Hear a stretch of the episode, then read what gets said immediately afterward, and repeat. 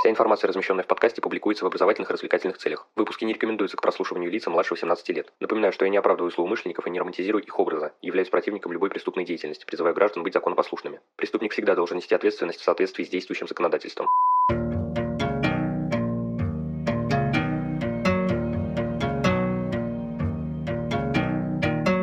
Всем привет, вы на канале Крим One, и сегодня мы поговорим о проявлении криминалистики в ходе оперативно-розыскной деятельности. В общем, без лишних слов, поехали! Итак, побеседуем о второй форме реализации криминалистики. Оперативно-розыскная деятельность со временем постепенно выделилась из общего знания, связанного с расследованием, раскрытием, предупреждением преступлений и отправлением правосудия в отдельную науку. Рассказать о ней всей за один выпуск также не представляется возможным, поэтому сегодня мы аналогично прошлому эпизоду пробежимся по основным аспектам. Сначала необходимо понять, что же такое оперативно-розыскная деятельность. Она представляет собой вид деятельности, осуществляемой гласно и негласно оперативными подразделениями государственных органов посредством проведения оперативно-розыскных мероприятий в целях защиты жизни, здоровья, прав и свобод человека и гражданина, собственности, обеспечения безопасности общества и государства от преступных посягательств. Это понятие законодательное и, как по мне, довольно размытое, в отличие от уголовного процесса, поэтому раскрывать его будем на упоминаемых в определении блоках информации. Начну, пожалуй, с целей, они, как вы видите, довольно масштабные и глобальные, в связи с чем их достижение реализуется через более понятные и узкие задачи. В первую очередь это выявление, предупреждение, пресечение и раскрытие преступлений, а также выявление и установление лиц, их подготавливающих, совершающих или совершивших. К задачам относятся и осуществление розыска скрывающихся и уклоняющих действующих лиц, а также без вести пропавших. Кроме того, сюда же мы относим добывание информации о событиях или действиях, бездействиях, создающих угрозу безопасности Российской Федерации. Ну и завершает перечень задач установления имущества, подлежащего конфискации. Как вы видите, задачу оперативно-розыскной деятельности много и в совокупности представляют собой довольно широкий спектр. Необходимо отметить, что среди прочих принципов при их выполнении имеются положения о конспирации и сочетании гласных и негласных методов, отличительные особенности оперативно-розыскной деятельности. Ну а центральным понятием, конечно же, является оперативно-розыскное мероприятие, единственный формат реализации полномочий сотрудников. На данный момент их законом предусмотрено 15, однако количество может изменяться.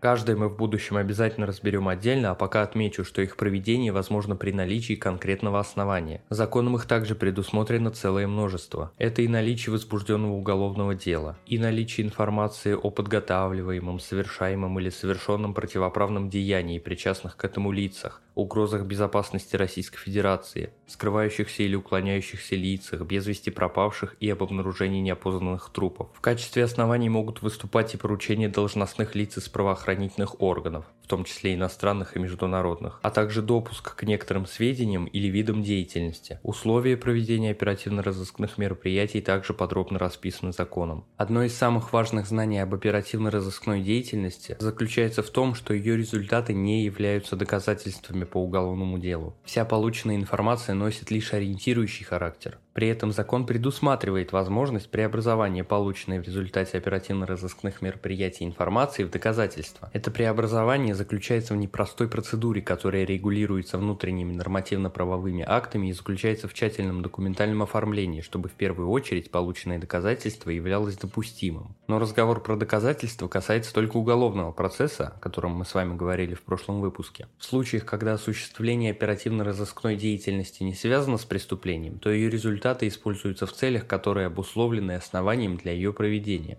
Ходе оперативно-розыскной деятельности знания криминалистики применяются со всем размахом. Используются знания и тактики, и методики. Не стоит забывать и о технике, ведь специальные знания при проведении оперативно-розыскных мероприятий используются довольно часто. Если говорить о сравнении уголовно-процессуальной и оперативно-розыскной деятельности, то стоит отметить следующее. С одной стороны, уголовный процесс охватывает намного больше аспектов при расследовании, раскрытии и предупреждении преступлений, где акцент ставится на первые два пункта. Ведь там деятельность берет свое начало при появлении информации о преступлении и заканчивается разрешением дела в суде. Криминалистика при этом используется лишь в части уголовного процесса, только в некоторых его стадиях. С другой стороны, оперативно-розыскная деятельность в которой отсутствует как таковая стадийность и по задачам и сущности ее можно сопоставить только со стадиями возбуждения уголовного дела и предварительного расследования. Однако приоритетом оперативно-розыскной деятельности является предупреждение преступлений, их пресечение, хотя не стоит забывать и о том, что она может производиться при расследовании уголовного дела, где ее результаты могут стать доказательствами. При этом криминалистические знания выходят на первый план, оперативно-розыскная деятельность буквально пронизана ими. При сравнении важным является и отличие в гласности. Если уголовный процесс довольно открытый, как минимум для его участников, то оперативно-розыскная деятельность скрытая, законспирированная и носящая агентурный характер. Лица, в отношении которых проводятся оперативно-розыскные мероприятия, в большинстве случаев не знают и не должны знать об этом. Соответственно, и возможности открываются перед сотрудником большие. И это классно, ведь государство может путем оперативно-розыскной деятельности максимально приближаться к криминальным элементам и бить по ним первым. А для упреждения злоупотреблений и нарушений закона со стороны правоохранительных органов создана система сдержек и противовесов, которые контролируют оперативно-розыскную деятельность изнутри. Однако при разговорах об уголовно-процессуальной и оперативно-розыскной деятельности нельзя забывать о том, что они, пользуясь криминалистическими знаниями, прекрасно дополняют друг друга, нацеливаясь при этом на максимально эффективное расследование, раскрытие и предупреждение преступлений. Что ж, на этом данный выпуск подходит к концу. Благодарю за то, что дослушали его. Следите за подкастом, ставьте оценки, пишите комментарии. Вступайте в группу ВКонтакте